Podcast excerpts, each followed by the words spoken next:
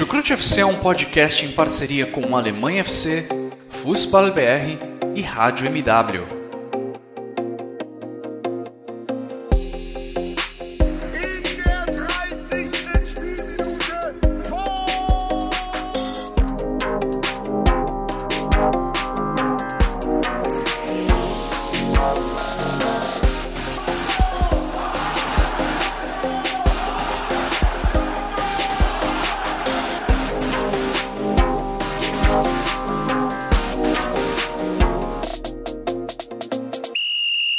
Sejam muito bem-vindas, sejam muito bem-vindos, fãs da Bundesliga. Eu me chamo Guilherme Ferreira e recebo vocês para mais uma edição do Chucrute FC. Estou completamente chocado. Eu não esperava que essa seria a última edição do Chucrute FC na Copa do Mundo.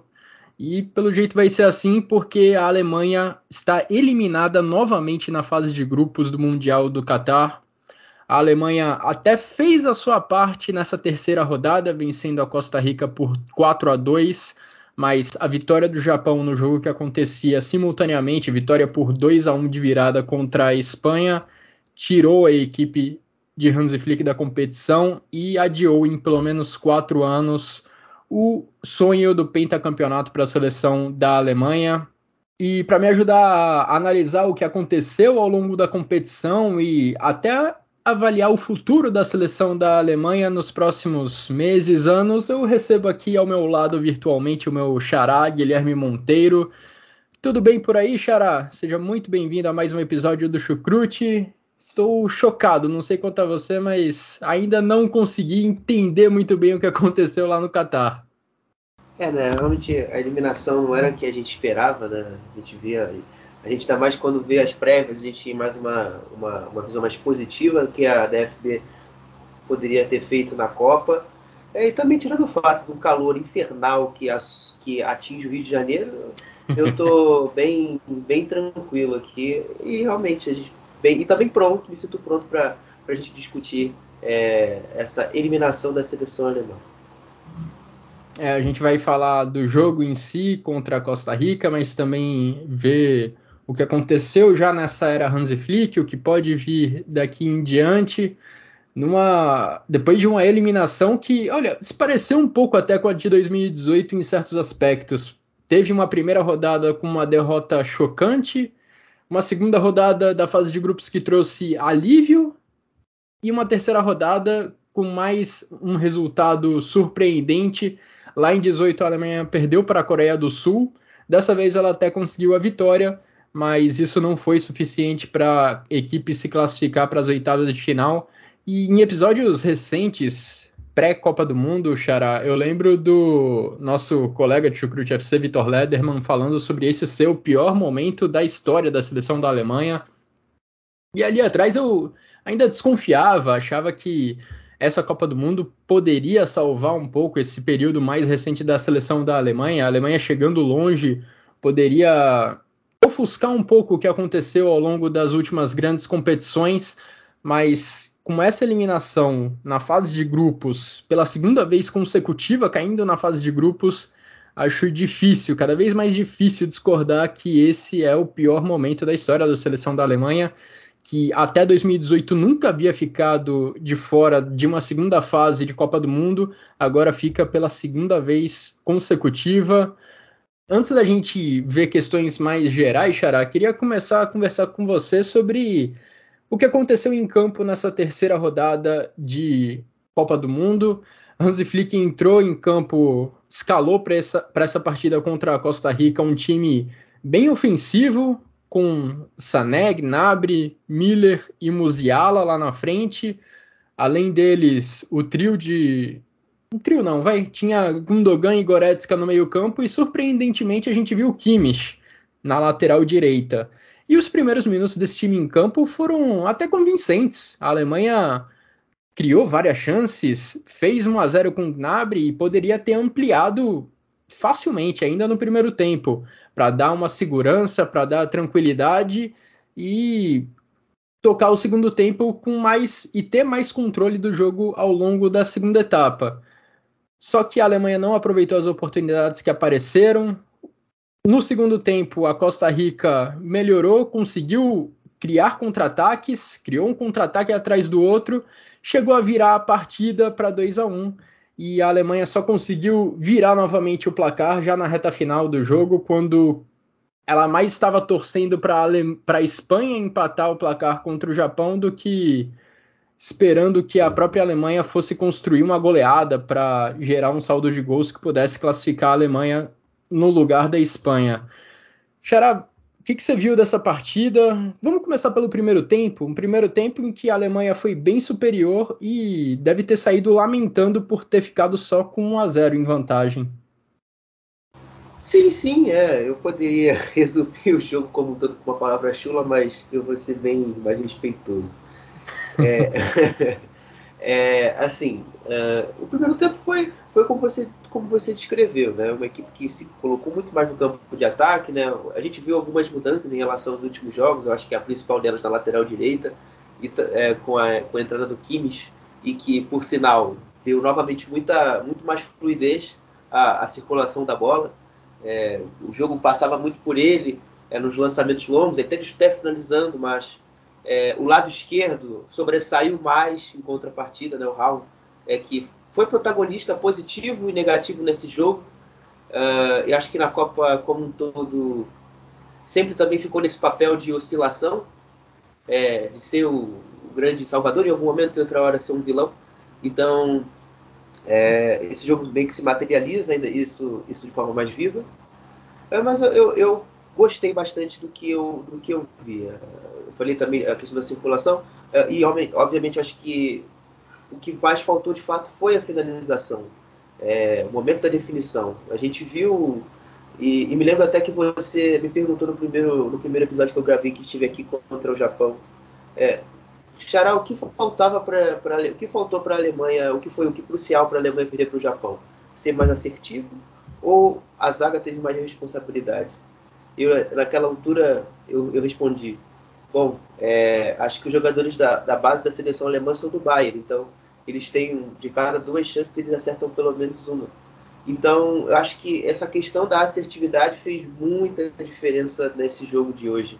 É, eu posso aqui selecionar várias e várias oportunidades que o Ziala, é, Havertz não, né, que por sinal foi o melhor deles nesse sentido, mas Miller, Rudy, Fulcro, enfim, tantos assim que perderam gols aos montes. Então acho que talvez essa, essa, esse primeiro tempo e até mesmo o segundo fique muito nessa conta também da, da, da pontaria, né? Que Musiala, por exemplo, é, é, um cara que tem qualidade bruta em tirar, em criar espaços, em criar jogadas em curtos espaços, mas nessa Copa não foi aquele cara do Bayern que não só pela sorte, mas pela também a genialidade de driblar um, chutar e a bola entrar. Então também teve muito disso, né? É... Impressionante, né? O Musiala, ele nesse jogo contra a Costa Rica criou diversos lances bonitos, driblando jogadores num espaço curto, como você falou. Ele produziu muito perigo contra a defesa costarriquenha, mas na finalização ele simplesmente parava na trave, era bloqueado a impressão que eu tive é que se ele tivesse vestindo uma camisa do Bayern de Munique, essas bolas que bateram na trave fatalmente entrariam. Foi um negócio impressionante mesmo. Sim, sim. É, e a gente eu, também teve outros da Goretzka, enfim.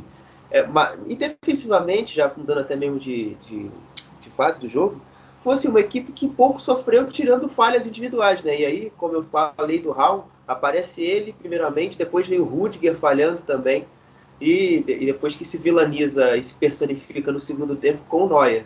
Mas assim, acho que a nível, a nível coletivo, assim, de falar da defesa hoje, não, não teve nada a reclamar. Foi um time que cortou muito bem as transições no primeiro tempo, forçando toda hora, recuperando rápido a bola, instigando o erro é, da, da seleção costarriquenha, né? Tanto que na transmissão aparece um dado que é muito notório essa diferença, né? Que a Costa Rica demorava 35 segundos para recuperar a bola e a Alemanha apenas 14, né? 21 segundos a menos. Então, é, isso aí isso pode, pode não, né? Demonstra claramente a superioridade da Alemanha nesse sentido. É, sem dúvidas. O primeiro tempo deu a impressão de que a Alemanha ganharia com alguma tranquilidade da Costa Rica e aí ficaria de olho no que aconteceria no jogo entre Japão e Espanha. Acabou que o, reju- o resultado desse jogo entre Japão e Espanha não ajudou a Alemanha. E mesmo assim, Xará, notícias ruins vieram no próprio jogo da Alemanha no segundo tempo, porque foi impressionante como o time alemão desmanchou nos minutos iniciais da segunda etapa, meio que paralelamente ao empate do Japão contra a Espanha, que forçava a Alemanha a fazer mais um gol, pelo menos, contra a Costa Rica porque naquele momento a Costa Rica conseguiu criar um contra-ataque atrás do outro, conseguiu sair da defesa com muito mais facilidade do que acontecia no primeiro tempo. E mais ou menos nesse contexto é que sai o gol da Costa Rica, recuperando a bola lá atrás e saindo em contra-ataque. Isso, como você ressaltou, no primeiro tempo tinha acontecido pouco, a não ser em dois lances isolados, mas ali no começo da segunda etapa, o time alemão, o time do Hansi Flick, parece que se desmanchou e não conseguia mais marcar lá no campo de ataque da forma como fazia antes do intervalo. E acho que esse foi o pior momento da Alemanha da partida em que ela se mostrou mais descontrolada em campo. Isso tem muito a ver também com a parte mental, cara. É, eu, eu sempre, sempre troco muito nesses temas da Bundesliga, mas eu acho que é um aspecto que a seleção desse ano da Alemanha apresentou com muita fragilidade. Né? Os momentos que uh, o jogo pedia um pouco mais de é, assertividade, a palavra mesmo. É no, no, momento de maior dificuldade que o jogo apresentava, o, os jogadores não conseguiram responder, né? O, gol da, depois do gol da virada do Japão. É, é, nesse jogo de hoje, eu acho que o, o respingo que tinha ainda de mental eu acho que foi gasto no empate contra a Espanha com o gol do Fulcro. Mas assim, é, é, acho que a nível coletivo, eu não, não e taticamente eu também não consigo é, dizer e explicar com tanta, com tanta, com não, só, não com tanta propriedade, mas é, no sentido de ver tantas falhas assim. É, eu vejo muito mais realmente uma questão é, de despreparo, desfoco, a preocupação de você estar sendo eliminado, é, se colocando à frente do, da organização e da, e da qualidade do, da sua equipe que a gente sabe que tem nesse, nessa, nessa fase, tanto que o primeiro tempo mostrou. É, eu acho que, inclusive, é um, é um dos temas que, eles, que a seleção precisa se preparar melhor.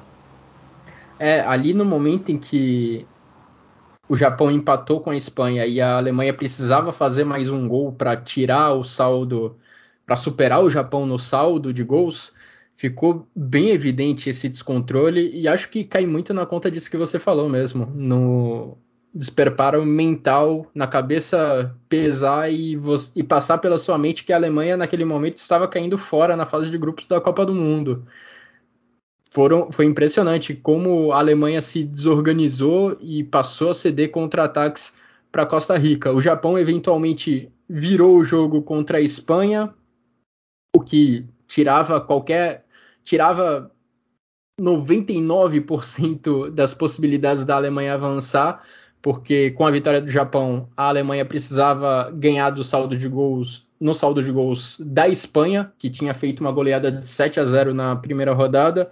Então a Alemanha precisaria fazer 6, 7 gols também na Costa Rica.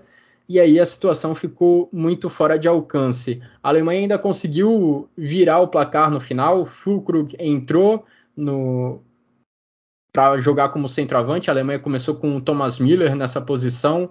O Kai Havertz também foi muito importante nessa virada da Alemanha na reta final do segundo tempo, marcando dois gols. Fulkrug também marcou um. Mas, enfim, aquela altura, Xará, o, jogo já estava. A classificação da Alemanha já estava toda nas mãos da Espanha, que no jogo que acontecia paralelamente não conseguiu o empate em 2 a 2 com o Japão. E olha que ironia, né? A Alemanha já tinha sofrido na derrota contra o Japão dois gols de jogadores que atuam na Bundesliga, o Takuma Asano e o Hitsudoan, e agora os dois gols do Japão na virada contra a Espanha foram marcados por jogadores que atuam na Bundesliga, o Hitsudoan novamente e o Altanaka. Altanaka, inclusive, que que é um jogador que eu gosto de ver, mas enfim, faz uma temporada bem mediana no Fortuna Düsseldorf. Olhando de forma geral essa campanha da seleção alemã, Xará, é, fico tentando procurar pontos positivos para levar de lição ou que possam ser carregados para as próximas competições, para a Euro que acontece na Alemanha daqui dois anos. E acho que o principal deles, não sei se o único, mas o principal deles se chama Jamal Musiala, que apesar de sair da Copa do Mundo sem marcar gols, é, mostrou uma capacidade de criar chances de perigo perto da grande área adversária que você raramente vê no futebol de alto nível, né? E ele mostrou, acho que nos três jogos, uma capacidade incrível de criar jogadas, de driblar em espaço curto, como a gente já destacou. Uma pena que a sorte não tenha ficado tanto no, no lugar dele ao longo desses jogos para ele fazer pelo menos um golzinho, mas é, tem cara que ele realmente vai ser o grande nome, vai ser o protagonista da seleção alemã nos próximos anos. É um cara que tem potencial para isso e já mostrou um pouco desse potencial nessa Copa do Mundo, apesar da eliminação. E além do Musiala, você acha que tem algum outro ponto positivo que a gente pode destacar dessa campanha?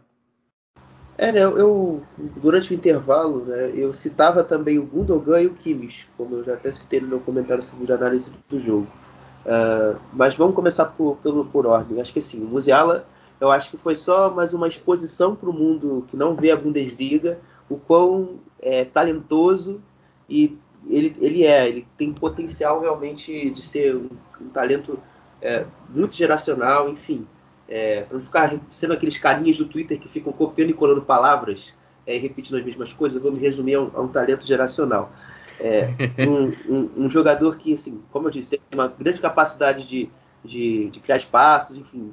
Embora nesse, nessa seleção alemã tenha sido um cara que não faça tantos gols, mas que, mas que possibilita outros jogadores, seus companheiros, a também terem oportunidade de marcar, é, eu acredito que vai ser o cara que vai ser o protagonista da seleção daqui, daqui em diante, né? E obviamente administrando esse protagonismo com o Gnabry, é, com o próprio Havertz que hoje entrou e, e fez um bom jogo, é, vai, vai ter, eu acho que companheiros ainda assim para poder guiar esse piano, né? Ser o maestro da orquestra, mas dividindo essa certa responsabilidade. E para uma primeira Copa, o cara, o cara mostrou uma maturação e, e um, um, preparo. Acho que um dos poucos caras que se, como se fala né, no popular, se omitiu. Ele não se omitiu, ele foi um dos poucos que não se omitiu, viu o problema, superou, conseguiu mostrar ainda sua, sua qualidade. É, e já passando essa primeira experiência de uma Copa do Mundo, vai ainda mais preparado para a Copa dos Estados Unidos, do, do Canadá e do México.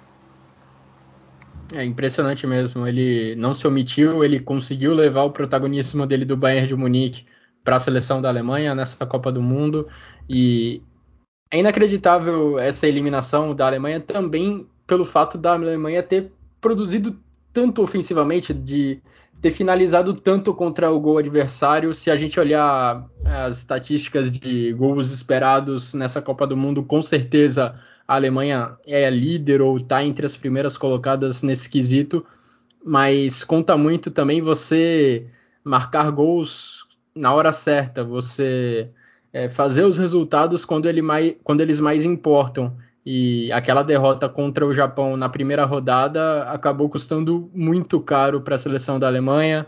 É, a goleada contra a Costa Rica hoje poderia ser de 4 a 0, a atuação da Alemanha poderia ter sido dominante nesse jogo de terceira rodada. Ainda assim, a Alemanha não se colocou numa posição de se classificar dependendo das próprias forças, e isso aconteceu muito por conta do resultado da primeira rodada. A Alemanha venceu a Costa Rica, mas dependia do outro resultado, e quando seu futuro está nas mãos dos outros, é, a situação pode se virar contra você facilmente e foi isso que aconteceu. A Espanha não tinha grande interesse em sair com um empate ou a vitória dessa partida contra o Japão e o Japão conseguiu segurar a vitória até o final. Vitória histórica para a seleção japonesa.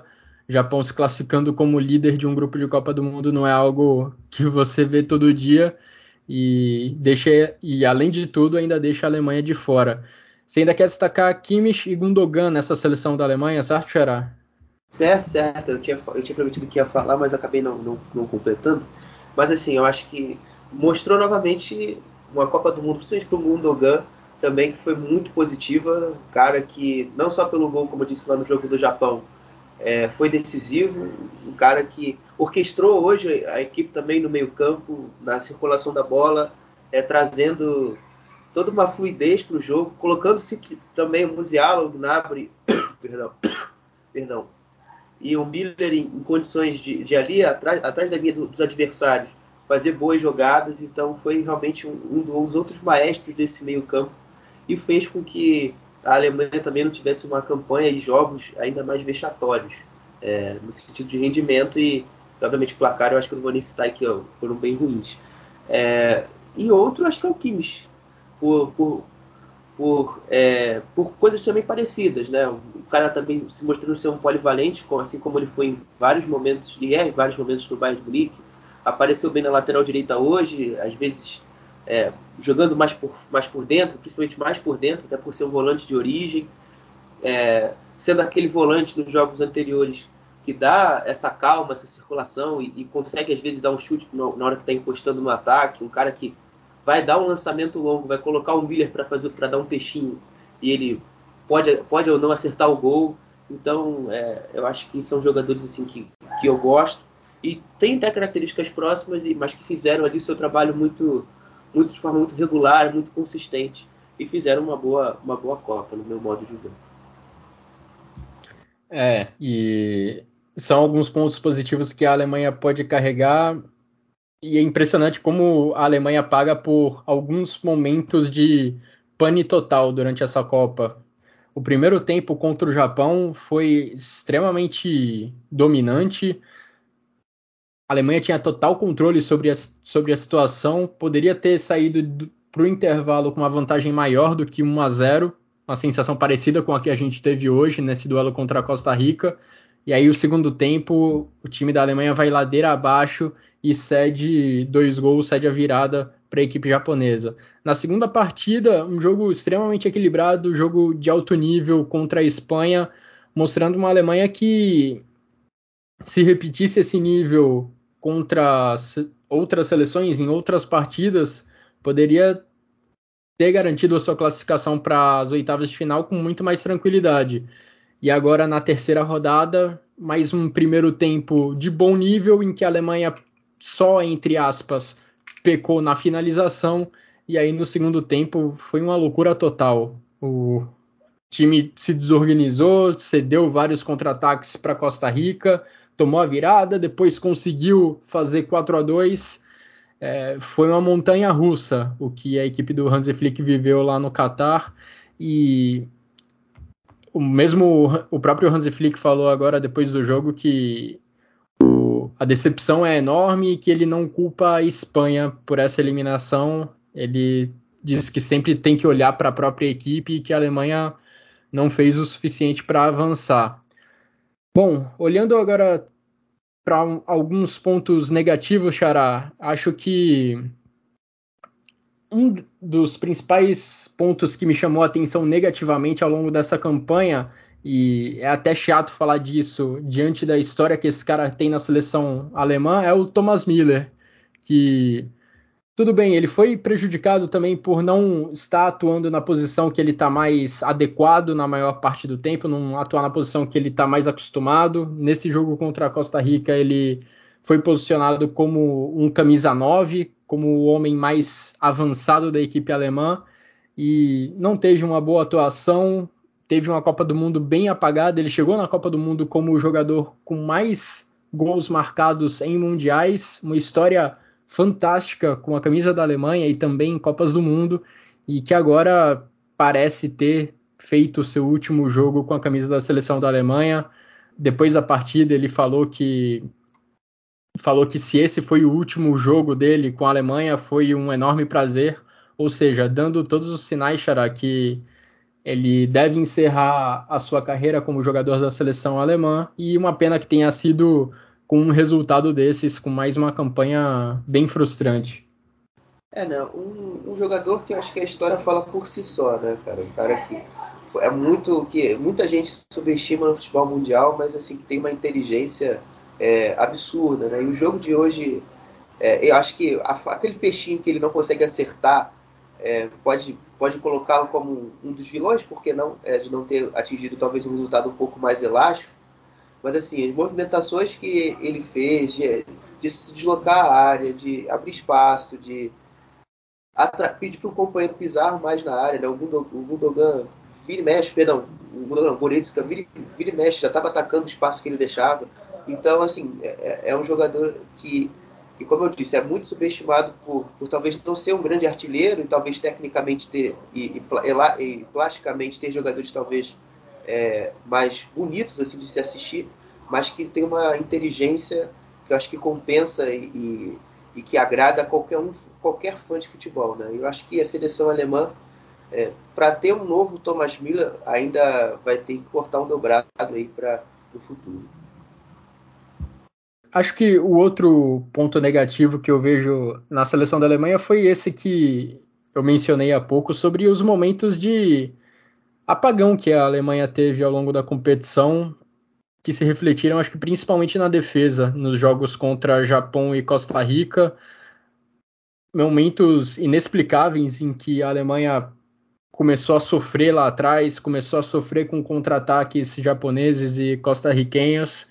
É, era até estranho você ver a Alemanha dominar boa porção do jogo, boa parte do jogo, principalmente no primeiro tempo, e depois na volta do intervalo o ritmo cair completamente e ver a Alemanha sofrer tanto. Chegou a tom tomou a virada do Japão, tomou a virada da Costa Rica, são coisas é, bem inexplicáveis que o Hansi Flick com certeza vai refletir muito sobre elas agora na viagem de volta para a Alemanha.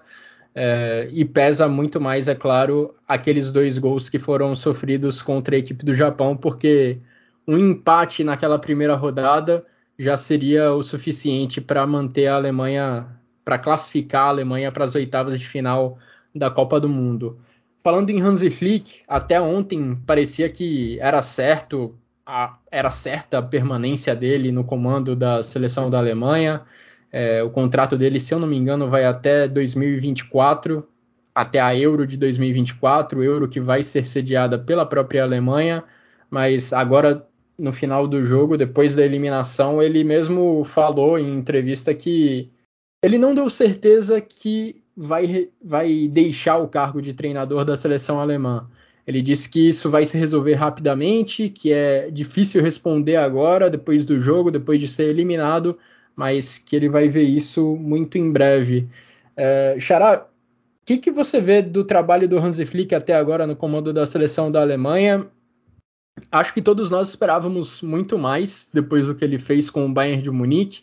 Claro que ele tem pouco tempo no comando da seleção alemã. Essa Copa do Mundo é o primeiro grande torneio que ele participa, mas mesmo se a gente somar o período de jogos anterior, esse período pré-Copa do Mundo, é, dá a impressão de que ele poderia tirar muito mais desse time. É, é, cara, é assim, porque a gente via durante as preparações, né, acho que os jogos da Nations deram alguma certa base para a gente analisar essa seleção é, de agora da Copa do Mundo, e foi a gente viu basicamente as mesmas coisas da Nations, né, uma equipe que defensivamente, principalmente contra rivais mais fortes, poderia estar muito suscetível a, a contra-ataques e contra-ataques perigosos, né? A questão que a gente citou, que, eu, que a gente citou no primeiro programa da, do controle da profundidade, né? Dos jogadores correrem para trás quando tem um campo muito grande para proteger. Eu acho que isso se fez presente não, não só nessa Copa, mas também naquelas fases de preparação. É, a gente já via essa parte mental é, um pouco instável. Eu acho que o jogo da Inglaterra na Nations é um, é um, é um é claro disso, porque você está ganhando o jogo de 3-1, você toma um empate de forma bizonha, para não dizer o mínimo. E, obviamente, eu acho que tem os microfatores também que contribuem para isso, que é a questão da, da, da, jovialidade do seu, do seu elenco. Né? O Kai Havertz é, é um jogador que a gente já vê há muito tempo jogar bola, mas ele não tem nem 25 anos é, enfim, você tem tantos outros aí, o Hall está na sua primeira Copa, o Schlotterbeck está na sua primeira Copa. Então são jogadores assim que ainda não estão tão acostumados assim, embora tenham alguma rodagem na seleção, é, de você é, de você pegar esse contexto mais difícil e dar uma volta por cima. Ah, e não tem e, e vão aí vai aquela parte da galhofa, né? Ah, jogador do Dortmund, jogador do Leipzig, sempre pipoca. tem esse papo. São jogadores jovens, é, de 19, 20 anos, é, que ainda estão em fase de, de maturação é, e de crescimento e, e, de experiência, obviamente. Então, eu acho que o fator jovialidade é, e alguns erros que a gente já tinha na, visto na Nations é, já, já, se mostraram cada vez mais claros quando o nível de, de exigência perdão, é, competitiva e mental exigiu ainda mais dessa, dessa equipe.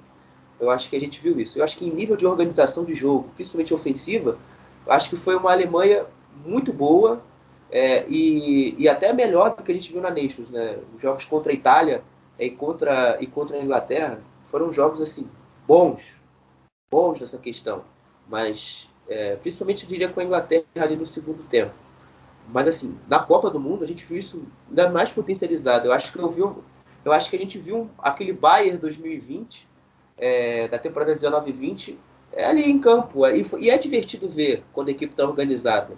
É, o, problema, o problema todo realmente foi essa questão mais, mais mental e da questão, obviamente, algumas peças aí com, a, com, as, com as habilidades que eu citei. É, é, é isso real mesmo, né? A gente trazendo alguns, alguns pontos positivos da Alemanha ao longo desse podcast que não deixam de ser verdade. A Alemanha teve alguns ótimos momentos durante essa Copa do Mundo, mas ainda assim fica de fora das oitavas de final porque não conseguiu o resultado no jogo que precisava. A Alemanha poderia ter feito 4 a 0 contra a Costa Rica hoje, poderia ter tido uma atuação dominante e mesmo assim aquele, aquela derrota contra o Japão na primeira rodada iria ser o responsável pela eliminação da Alemanha mesmo assim. É, é Copa do Mundo, você pode produzir fazer um jogo sólido contra a Espanha, ganhar de 4 a 2 da Costa Rica, mas aquele resultado lá da primeira fase, da primeira rodada, melhor dizendo, acaba sendo que pesa mais na conta, acabou sendo o grande responsável por essa eliminação.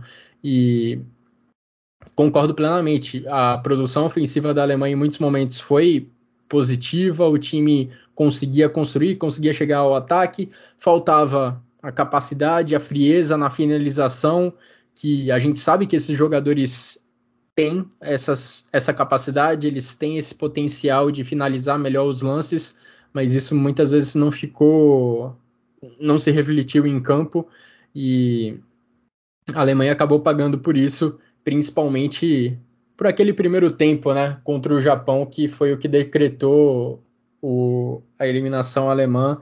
Talvez se a Alemanha fosse para o intervalo naquela primeira rodada vencendo por mais de 1 a 0 e a Alemanha teve chance de fazer isso, a eliminação não, não teria acontecido hoje. E Xará, já para a gente partir para a reta final dessa edição do Chucrute, um último assunto para a gente comentar, acho que é o futuro da seleção da Alemanha.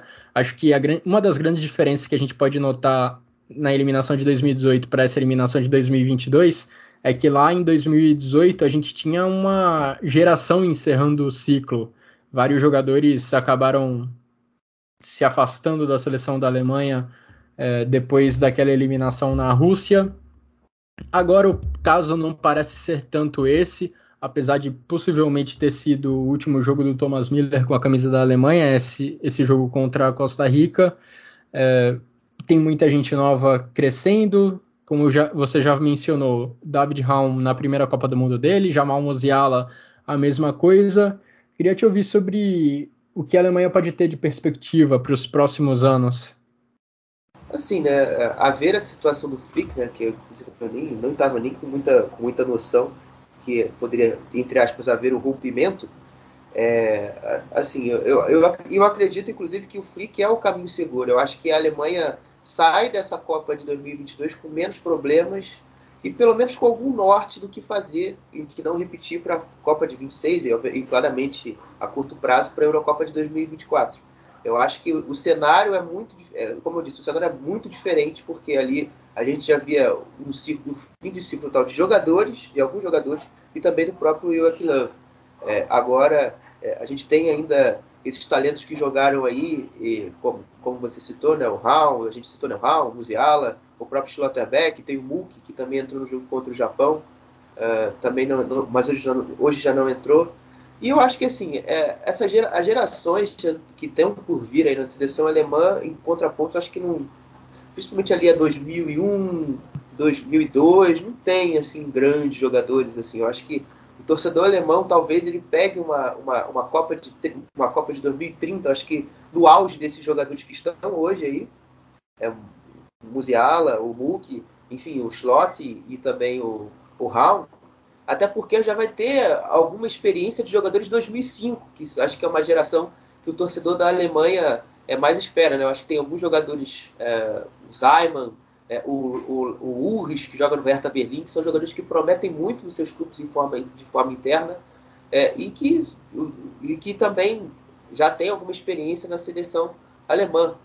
Então, acho que é uma geração que é muito mais frutífera do que até, que até, até do que a de 2004. É, mas ainda essa geração sub-21 atual e sub-20 ainda tem alguns nomes ainda que dá é, para a gente testar e ver e ver o que, que dá, né? Obviamente, Malik Tial, o próprio Luca Nets, que joga no, que joga no Gladbach, tem o Kylian Fischer, o Martin Dardai, que ultimamente tem tido muito, pouco, muito poucos minutos. Enfim, uh, tem outros aqui. O Thiago Kest, que é goleiro reserva do Hertha Berlim, é um goleiro muito, muito bem visto também no país. E, obviamente, aqueles que também já foram testados, né? Eu poderia citar, por exemplo, o Armel Bela Cocha, que é um, é um bom zagueiro e, e, tem que ser realmente de fato mais testado. O Lilian Foi agora para a Copa do Mundo, inclusive. Sim, o Lilian Egloff, também jogador do Stuttgart, que é muito, é muito comentado, mas ainda de fato não, não, não floresceu no próprio Stuttgart. É um jogador que tem que ficar de olho aí para o futuro. Então é, é, basicamente isso, né? Eu acho que, por exemplo, as gerações alemãs é, podem talvez estar um pouco abaixo do que outros países, né, como a Itália, que eu acho que tem é, uma geração que ficou de fora dessa edição, mas eu acho que para os próximos anos é uma, é uma seleção que vem muito forte, tanto para a Eurocopa, tanto para a próxima Copa, e obviamente também de 2030, por que não? Mas isso aí para 2030 já fica mais difícil prever. É, mas, assim, fica. É, é são gerações alemãs que, que tem um outro, um outro nome ali que, que tem que realmente ficar mais atento e a maioria deles ainda acha alguns jogadores bem medianos para limitados para um nível competitivo de Copa do Mundo. Pelo menos por esse momento, até porque são jovens e têm potencial de desenvolvimento. Eu acho que para os próximos anos, o que a Alemanha precisa trazer para sua seleção, o que a, a, Alemanha precisa descobrir como jogadores de alto nível são principalmente centroavantes, né?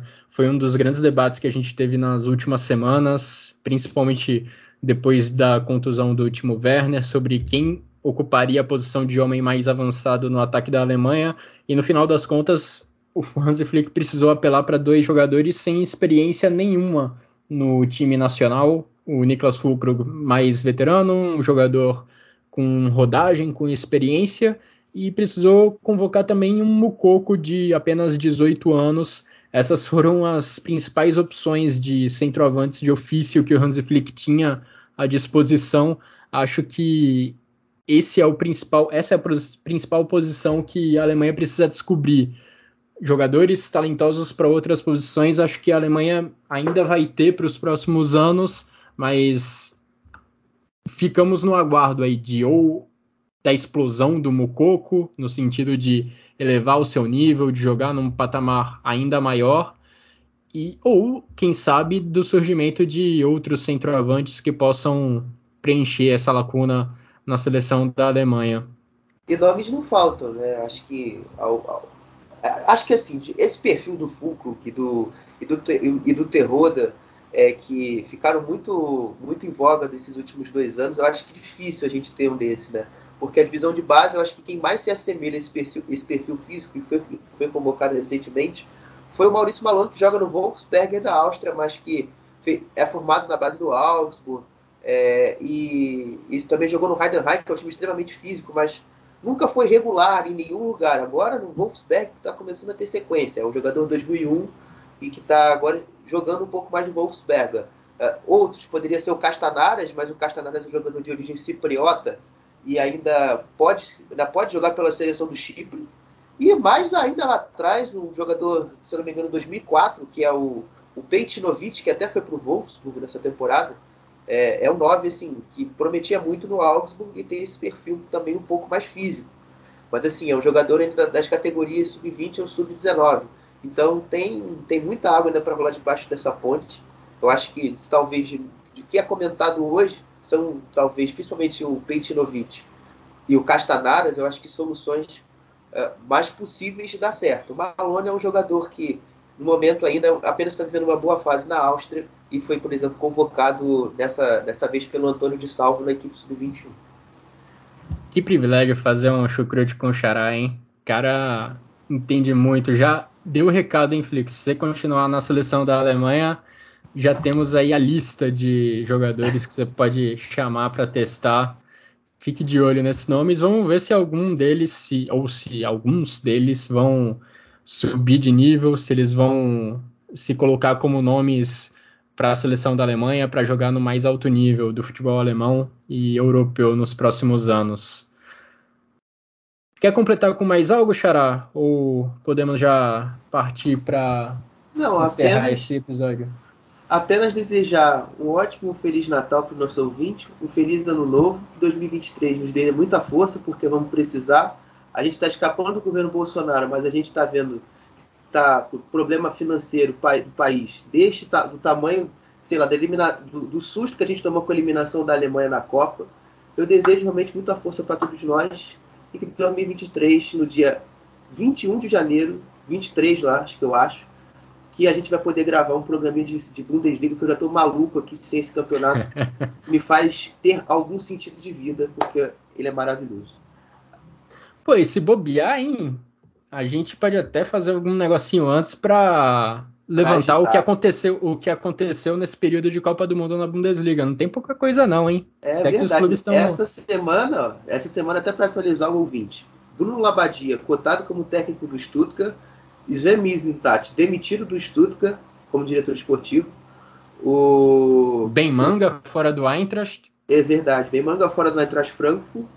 Deixa eu lembrar mais. Max Cruz rescindiu o contrato com o Wolfsburg, mas deve jogar nos Estados Unidos mesmo, como ele gostaria. Uh, e sei lá, velho, tem, tem mais coisa que a gente não tá mais lembrando.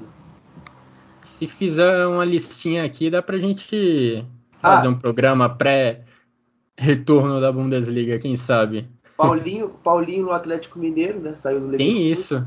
Iso Jacobs, lateral da, do Senegal, formado no Colônia, tá cotado para jogar no Leverkusen no Frankfurt e no, e no Gladbach. É, inclusive Simon Rolf já negou que talvez vá para o Leverkusen, então no momento Gladbach e, e, e, Frankfurt pode estar disputando a contratação desse lateral é, que tem jogado pouco no Mônaco, mas é muito tem alguma qualidade. A Copa do Mundo está mostrando isso aí. Enfim, tem coisa pra cacete aí, velho. Se, se, a gente pudesse agora puxava o episódio inteiro aqui desse, desse negócio. Já levantamos uma boa ideia para voltar no ano de 2023, mas confesso que eu não esperava me despedir tão cedo. Logo no dia 1 de dezembro, esperava que a Alemanha chegasse mais longe nessa Copa do Mundo para a gente seguir vendo Musiala em campo, seguir vendo os dribles dele desconcertantes, mas a Alemanha pagou caro por aquele segundo tempo no jogo de estreia contra o Japão e está incrivelmente eliminada da, da Copa do Mundo na fase de grupos pela segunda edição consecutiva. Mas olha, é, antes, veja pelo lado menos pior. A gente não vai precisar comentar um Brasil e Alemanha. Imagine nossas cabeças Nossa. tendo que comentar um Brasil e Alemanha. Eu confesso para você que eu acho que eu não consegui manter a minha, a minha imparcialidade, não, velho. Porque ia ser duro. Pô, Vinícius Júnior rabiscando, Até... rabiscando Klosterman, eu ia ficar doido, não tem como. Até porque se a Alemanha passa em segundo do grupo, ia ser só numa final, né? Enfim. Quero nem, não, vamos, não precisamos mais pensar nessa possibilidade. A Alemanha já fez o favor de cair bem antes da, de uma decisão. Bom, Xará, muito obrigado aí pela sua participação nesse episódio do Chucrute FC. Um episódio triste para a seleção da Alemanha, mas conseguimos analisar o que aconteceu ao longo dessa Copa do Mundo, analisar o que aconteceu no jogo contra a Costa Rica muito obrigado também a todo mundo que nos acompanhou até aqui. Um grande abraço a todos e até a próxima.